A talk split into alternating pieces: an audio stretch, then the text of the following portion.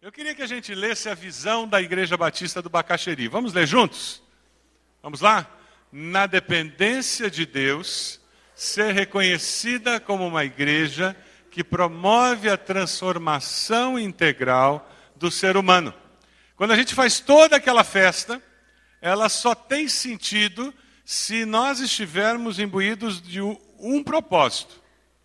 Fazer essa festa porque nós existimos para promover transformação na nossa sociedade. Nós não existimos para simplesmente fazer festa, simplesmente curtirmos atos religiosos. Nós existimos com um propósito muito definido. Deus nos uniu com um propósito muito claro. A missão da nossa igreja também fala sobre essa definição clara do porquê nós existimos. Vamos falar juntos a missão da nossa igreja?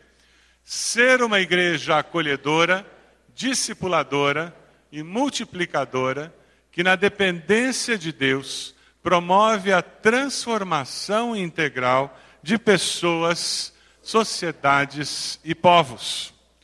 E esse é o nosso objetivo, é por isso que nós nos reunimos, é por isso que nós nos encontramos regularmente, pelo menos uma vez por semana, todos juntos, duas vezes por semana, três vezes, é por isso que nós nos reunimos nas casas, nós nos reunimos para, as células, nos, nos grupos discipulares, por quê? Porque nós queremos promover transformação. E para que nós possamos ser agentes de transformação, nós temos que ser transformados pelo poder de Deus. Nossa mente tem que ser transformada. Nós temos que ver o que nós vemos como Deus o vê. Abra sua Bíblia lá em Isaías 55, por gentileza. Quando você vê esse texto de Isaías 55, daí você entende o que Deus tem em mente quando ele fala sobre essa transformação da nossa mente, da nossa percepção de realidade e como isso vai afetar o restante. Isaías 55, veja se a pessoa que está perto de você tem Bíblia, assim você pode repartir sua Bíblia com ela. Isaías 55, a partir do versículo 1. Lá no Velho Testamento, minha Bíblia, página 575. Isaías 55, versículo 1. Venham todos vocês que estão com sede, venham às águas, e vocês que não possuem dinheiro algum, venham, comprem e comam. Venham, comprem vinho e leite sem dinheiro e sem custo. Por que gastar dinheiro naquilo que não é pão e o seu trabalho árduo naquilo que não satisfaz? Escutem, escutem-me. E comam o que é bom, e a alma de vocês se deliciará com a mais fina refeição. Deem-me ouvidos e venham a mim, ouçam-me para que sua alma viva. Farei uma aliança eterna com vocês, minha fidelidade prometida a Davi. Vejam, eu fiz uma testemunha aos povos, um líder e governante dos povos. Com certeza, você convocará nações que você não conhece, e nações que não o conhecem se apressarão até você, por causa do Senhor, o seu Deus, o Santo de Israel, pois ele lhe concedeu esplendor. Busquem o Senhor enquanto é possível achá-lo, clamem por ele enquanto está perto. Que o ímpio abandone o seu caminho, o homem mau os seus pensamentos. Volte-se ele para o Senhor, que terá misericórdia dele. Volte-se para o nosso Deus, pois ele dá de bom grado o seu perdão. Pois os meus pensamentos não são os pensamentos de vocês, nem os seus caminhos são os meus caminhos, declara o Senhor. Assim como os céus são mais altos do que a terra, também os meus caminhos são mais altos do que os seus caminhos, e os meus pensamentos mais altos do que os seus pensamentos. Deus nos enxerga de uma maneira muito especial. Deus enxerga os nossos vizinhos de uma forma especial. Quando você leva um jornal e entrega para eles, você está começando a vê-los como Deus os vê, como pessoas que têm um potencial e que precisam de transformação. Quando você olha aqueles colegas do trabalho e você fala do amor de Deus a eles, você está vendo aqueles colegas como Deus os vê, como pessoas que têm um potencial tremendo de experimentar uma transformação pelo amor de Deus. Quando você abre a sua Bíblia e você procura conhecer mais a Deus e se expõe ao poder do Espírito Santo, você está se vendo como Deus o vê, como alguém que tem um potencial de transformação e que pode experimentar isso. E quando Deus reúne pessoas que conseguem se ver e ver a sociedade como Ele a vê, esse grupo que se chama igreja tem um potencial tremendo de promover transformação nessa sociedade.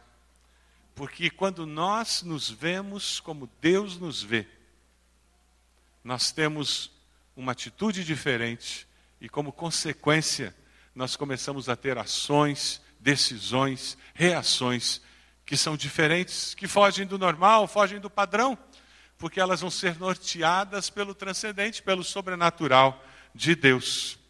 Eu, algum tempo atrás, eu mostrei um vídeo aqui e eu queria pedir permissão a você que já viu o vídeo para mostrá-lo de novo. Eu tenho certeza que alguns não viram.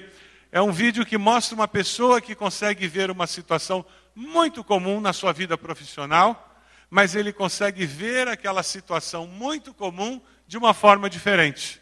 E porque ele vê aquela situação de uma forma diferente, ele tem atitudes diferentes, ações diferentes, e sabe o que acontece?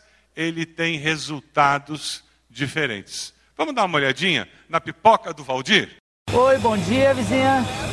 Tudo bem? É só salgada que você quer, né, vizinha? Uhum. Só salgada. Bastante bacon, né? Bastante. Se não pôr na sacolinha, você perde o direito do chorinho. Opa. Olha só, vizinha, seu kit higiene vou pôr na sacolinha, tá bom? Ah, então tá, obrigada. Depois que você me pagar, eu vou te, daí eu vou te dar um pouco de álcool gel 70 pra você passar na mão, tá bom? Então tá bom. Olha só. Ah, que beleza. Obrigada. Beleza. Obrigado tchau. você, tchau. O freguês que chega é, para comprar um pacote de pipoca aqui no meu carrinho, ele tem algumas vantagens. Vantagens essa que nem ninguém oferece. Aqui na pipoca do Valdir, o freguês tem muitas vantagens. Isso que eu estou fazendo aqui, que vocês estão vendo, eu estou desinfetando os meus utensílios com álcool gel 70, né? E a bancada onde vai ser armazenada a pipoca, é, porque no transporte do carrinho, no abrir o carrinho, é, a gente sabe que tem uma, uma, série de bactérias no ar.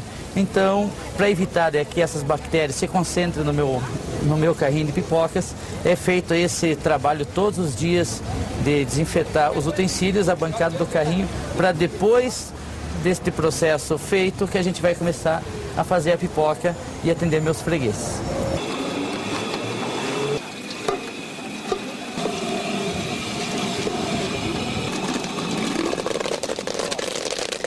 Ah, é uma pipoca muito especial, muito caprichada que ele faz, é muito gostosa. E a higiene dele é muito bonita, sabe? Eu tô na cidade e eu não deixo de pegar a pipoca dele aqui, mas isso nem que eu esteja lá para baixo, eu venho até aqui buscar a pipoca dele. Ele é muito simpático, muito bacana. Obrigado. Saúde bons negócios. Obrigado. Tudo de bom para a senhora. Hoje a pipoca do Valdir se tornou-se muito conhecida justamente pelo respeito que eu, que eu tenho pelo meu freguês, pela pelas inovações que eu venho fazendo, porque é muito importante a gente inovar. Porque a gente percebeu que o freguês comia pipoca e não tinha de limpar as mãos. Então a gente colocou aqui, fez o kit higiênico contendo um guardanapo, um palito de dente coberto e uma bala de menta para depois da pipoca o freguês dar um frescor melhor na sua boca, né? É claro que junto com o kit higiene a gente aproveita fazer a divulgação de todos de todo o processo que é feito diariamente aqui no meu carrinho, é claro que não para por aí, né? Hoje as pessoas estão muito preocupadas com a saúde, né? E principalmente com o colesterol. Então, para mim não perder o meu freguês, por causa do colesterol alto, eu resolvia mudar o óleo que eu trabalhava antes com óleo de soja e hoje eu ofereço ao meu freguês o óleo de girassol, canola e, mais importante, sem alterar o preço da pipoca. O freguês, o freguês tem qualidade e paga o mesmo preço. É, são inovações que a gente vem fazendo e que, na verdade, são pequenos detalhes, mas é que fazem uma grande diferença. Nós temos o cartão Fidelidade, né, que a cada cinco pacotes de pipoca, o freguês ganha um. Então, sempre que o freguês, meu freguês chega para pegar seu, sua pipoca de cortesia, para mim é um motivo de festa, porque eu tenho certeza que o meu freguês não compra da minha concorrência, ele é fiel a mim. Aí eu tenho um, um processo aí que é, no, no, no, no, final do mês eu retiro 30% da minha receita líquida para reinvestir no meu negócio. Então foi onde eu comecei a comprar meus uniformes. Tanto calça, sapato, é, enfim, o uniforme completo. Quando eu comprei, quando eu consegui comprar um uniforme para cada dia da semana, aí eu resolvia imprimir os dias da semana nos meus uniformes, o meu freguês ter a certeza que até o uniforme é trocado diariamente.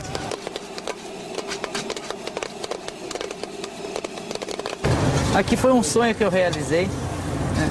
Eu, meu, a minha primeira vez que eu andei de, de avião, fui para Fortaleza, trabalho, então a pipoca tem, tem realizado sonhos meus também que Imagina, um pipoqueiro ir de Curitiba a Fortaleza, fazer palestra, ganhar dinheiro, voar, de, né, é, se hospedar num hotel cinco estrelas, coisa que nunca passou pela minha cabeça e ganhar dinheiro. Muito bom, né? O bom empreendedor para mim hoje é aquele que acredita que pode fazer e que pode dar certo. E é claro, é, a partir do momento que a pessoa não acreditar naquilo que está fazendo, ela não vai chegar em lugar algum. Hoje aqui no meu, no meu carrinho de pipocas, vocês perceberam que eu só vendo pipoca. Mas a gente pode vender muitas outras coisas junto com a pipoca. Se você andar um pouco aqui no anel central, você vai encontrar carrinho de pipoca vendendo sorvete junto com a pipoca. Então, doce industrializado, vende-se muitas outras coisas junto com, com a pipoca mas eu queria ser reconhecido como o melhor pipoqueiro. Então, por isso eu foquei somente na pipoca. Então, o bom empreendedor é, é aquele que faz o que gosta e que não pode desviar o foco do que está fazendo, porque se você começar a tirar para todos os lados, não vai chegar em lugar algum, porque o que eu sempre falo, a gente não pode ser tudo para todos ao mesmo tempo. É impressionante, né? Porque ele vê o que ele faz de uma maneira diferente, ele tem uma atitude diferente e ele colhe resultados diferentes. Dê uma olhadinha no texto aí no versículo 8 que nós lemos. O desafio de hoje cedo que Deus entrega a nós é justamente esse: pois os meus pensamentos não são os pensamentos de vocês, nem os meus caminhos, seus caminhos são os meus caminhos, declara o Senhor. Deus vê as pessoas vê as circunstâncias, vê o planeta Terra, vê você e a mim de uma forma diferente.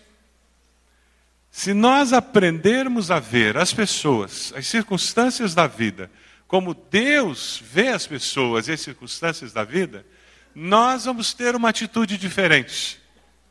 E nós vamos conseguir viver de uma forma diferente e colher resultados diferentes. Ao invés de nos desesperarmos com uma enfermidade, nós vamos encontrar conforto no meio da enfermidade, confiança no poder de Deus que pode curar a enfermidade e certeza de que não caminharemos sozinho durante a enfermidade. Isso é ver a enfermidade como Deus a vê e não como simplesmente nós humanos a vemos. Se nós, como igreja, temos uma percepção da vida como Deus tem, aí nós vamos nos enxergar como igreja transformadora. Uma igreja que promove transformação. Uma igreja que ouve a chamada de Deus e promove transformação. Promove relacionamentos saudáveis entre as pessoas e entre as pessoas e Deus. Veja ali no versículo 1 a 3. Dê uma olhadinha. Isaías 55, de 1 a 3. A chamada de Deus é muito clara. Venham todos e Deus nos chama para fazer algo impossível: comprar sem dinheiro.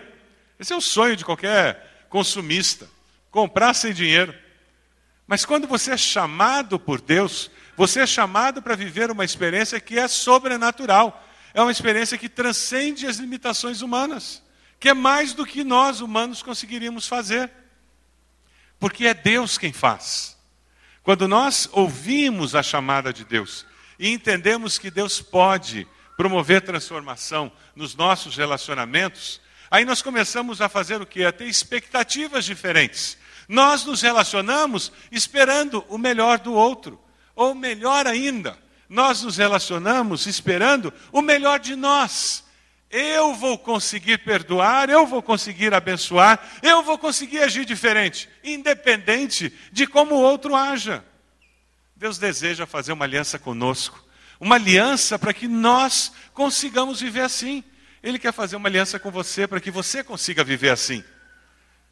Deus quer fazer uma aliança com cada um de nós para que nós promovamos transformação na nossa casa, lá no ambiente de trabalho, na escola, para que nós sejamos testemunhas que promovem essa transformação. Veja o versículo 4 e 5 do texto.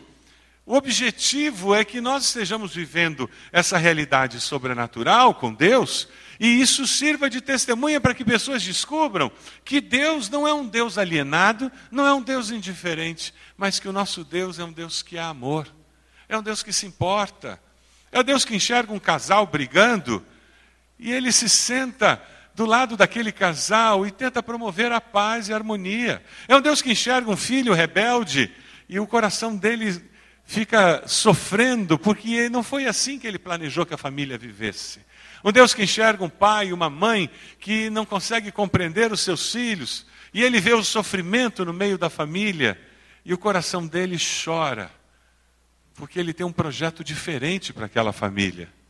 É um Deus que vê amigos traindo um ao outro, amigos brigando, vê um ambiente de trabalho ruim e ele diz: Eu quero transformar isso ser testemunha a todos os povos, é levar essa palavra de esperança de que é possível viver em harmonia.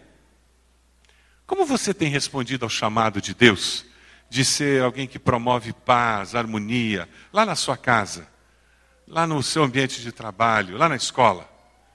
Como você tem respondido esse chamado de Deus? Você tem se relacionado com pessoas que não conhecem o amor de Deus e repartido desse amor com essas pessoas e colocado esperança no coração delas, para que elas possam dar espaço para Deus colocar o seu amor no coração delas. Semana passada, no domingo, nós distribuímos os cartões sementes. Um cartão que nós carregamos conosco para nos lembrarmos das pessoas que nós estamos orando, pedindo que Deus abençoe e que o amor de Deus seja derramado na vida delas. Pessoas que nós queremos plantar a semente da vida eterna, do amor de Deus no coração dessas pessoas, para que elas descubram que é possível viver uma vida diferente.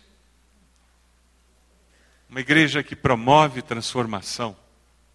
É uma igreja que experimenta transformação.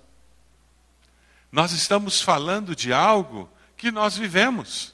Nós não estamos falando de teoria, nós estamos falando de algo que nós experimentamos na nossa casa, nós experimentamos no nosso coração. Veja lá o versículo 6. Versículo 6 é precioso. Vamos ler todos juntos? Ele vai aparecer na tela agora. Vamos lá? Busquem o Senhor enquanto é possível achá-lo. Clamem por ele enquanto está perto. É porque nós buscamos ao Senhor e o encontramos que nós queremos que outras pessoas encontrem. E é muito mais do que ter religião. É um relacionamento com esse Deus vivo. É uma oportunidade para experimentar essa relação com Deus. A vida é cheia de estações. A vida é cheia de oportunidades que passam por nós. E dificilmente essas oportunidades voltam. Você tem aproveitado as oportunidades? Alguém que experimentou essa transformação de Deus? É alguém que está olhando a vida, as circunstâncias, as oportunidades como Deus a vê.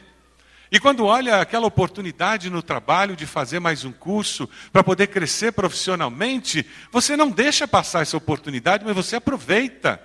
Você não fica na sua zona de conforto, dizendo, ah, eu não vou fazer, mais tarde eu faço. Mas você aproveita agora a oportunidade. E você procura crescer, e você quer fazer o melhor, e você procura estudar, e você faz aquele curso porque você quer fazer o que você faz com excelência. Você não vai continuar fazendo o que você faz profissionalmente como há 10 anos você faz. Porque o mercado de trabalho não dura 10 anos fazendo tudo do mesmo jeito. E você não quer ser obsoleto profissionalmente. Alguém que vê a vida como Deus a vê, enxerga o mercado de trabalho desse jeito. E aproveita as oportunidades que Deus coloca diante de si. E aproveita essas oportunidades pedindo ajuda de Deus. Oportunidades para restaurar relacionamentos. Oportunidade para conviver ah, aquele pai que não espera os filhos crescerem para descobrir que perdeu a infância dos filhos. Não, ele aproveita a infância dos filhos para conviver com eles. E ele aproveita a adolescência, a juventude, ele aproveita a vida adulta dos filhos e em cada momento da vida ele aproveita para conviver e construir relacionamentos sólidos, para escrever uma história da família. Famílias saudáveis que veem a vida como Deus a vê. E as oportunidades não são desperdiçadas. Quem busca a Deus vê a vida como Deus a vê. Quem busca a Deus experimenta o gosto pela vida e a vive intensamente. Foi isso que Jesus disse. Que nós viveríamos e viveríamos a vida abundante, a vida completa. E sabe, uma igreja formada por pessoas que buscam a Deus e vivem essa vida intensamente e que conseguem perceber, ter uma visão transformada da vida, é uma igreja que promove a transformação da sociedade, porque as pessoas dessa igreja foram transformadas. É por isso que um grupo do coro foi ontem para um dos lugares mais perigosos da cidade e mais necessitados, que é a Vila Zumbi. E, e eles foram cantar aquela aquele musical que foi apresentado aqui do dia 18. É por isso que o Marcelo estava fazendo um ato de bondade ontem, num lugar carente. Porque vidas transformadas não se contentam a ficar naquele sofá confortável em casa, assistindo um filme, naquela televisão imensa. Coisas boas, bênçãos de Deus para nós, mas que podem se tornar maldição, porque nos transformam muito macios, muito confortáveis, muito preguiçosos para viver a vida e fazer diferença com ela. E quantas vezes aquilo que era para nos abençoar se transforma em arma de maldição. Porque porque meus pais conseguem pagar uma boa escola e eu não tenho que trabalhar para estudar, eu não estudo. Eu faço o corpo mole e passo o dia inteiro sem fazer nada. E aquilo que era para me abençoar se transforma em maldição eu me transformo num irresponsável. Ah, irmãos, quem vê a vida como Deus a vê, quem vê a vida de forma transformada, porque foi transformado pelo poder do Espírito, vê a vida de forma diferente e promove transformação, porque as pessoas começam a ser transformadas pela percepção de Deus. Uma igreja transformadora é aquela igreja que é relevante. Quando eu dou aula em pós-graduação e mestrado sobre crescimento de igreja, eu faço um exercício com os alunos e eu queria fazer esse exercício com vocês. Uma maneira da gente saber se aquela igreja, se a nossa igreja é uma igreja que promove transformação, se é uma igreja relevante para a sociedade, é uma maneira muito simples. Uma forma de nós sabermos se a nossa igreja é em si mesmada e tudo que ela faz é para ela mesma, ou se ela é uma igreja que abençoa a sociedade. Tem uma maneira muito simples de nós pensarmos. Domingo à noite, à meia-noite, bateu uma doença, todos os membros da Igreja Batista do Bacaxeri morreram, domingo à noite. Já imaginou isso? Todos. À meia-noite, todo mundo. O Instituto Médico Legal ia ficar louco. E ao mesmo tempo pegou fogo nesse prédio.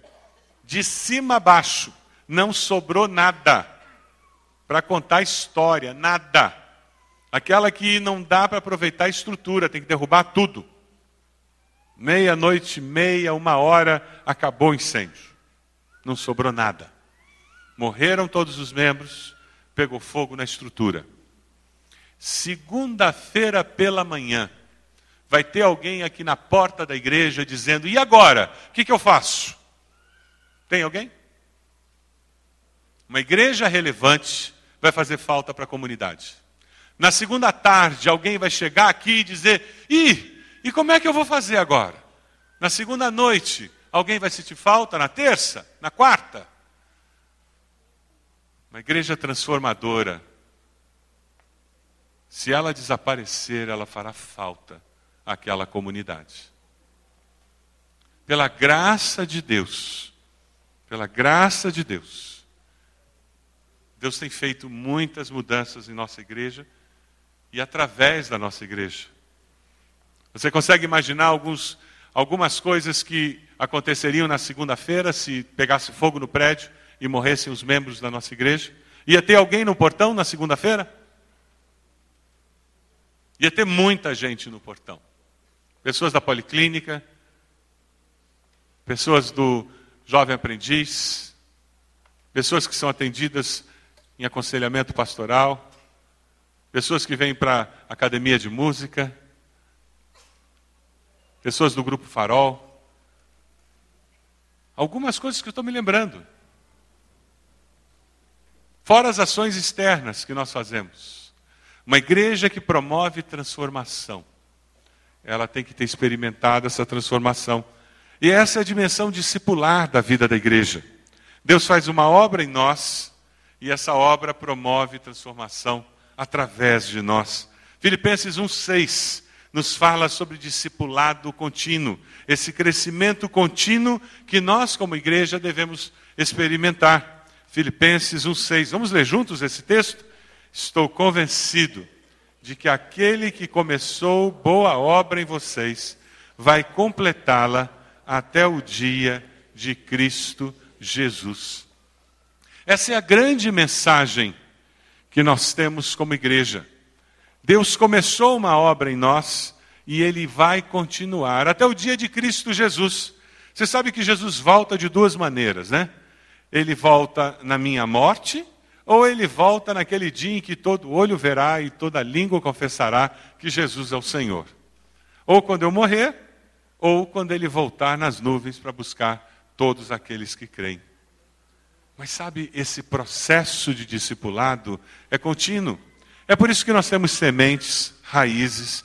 Depois você tem mulher única, homem ao máximo. Depois você tem o CRAU, criando filhos à maneira de Deus. Você tem as classes de escola dinâmica que aconteceram às nove horas, que estão acontecendo agora, que vão acontecer à tarde, que tem durante a semana. É por isso que nós vivemos estudando a Bíblia, porque a nossa transformação de mente acontece aqui.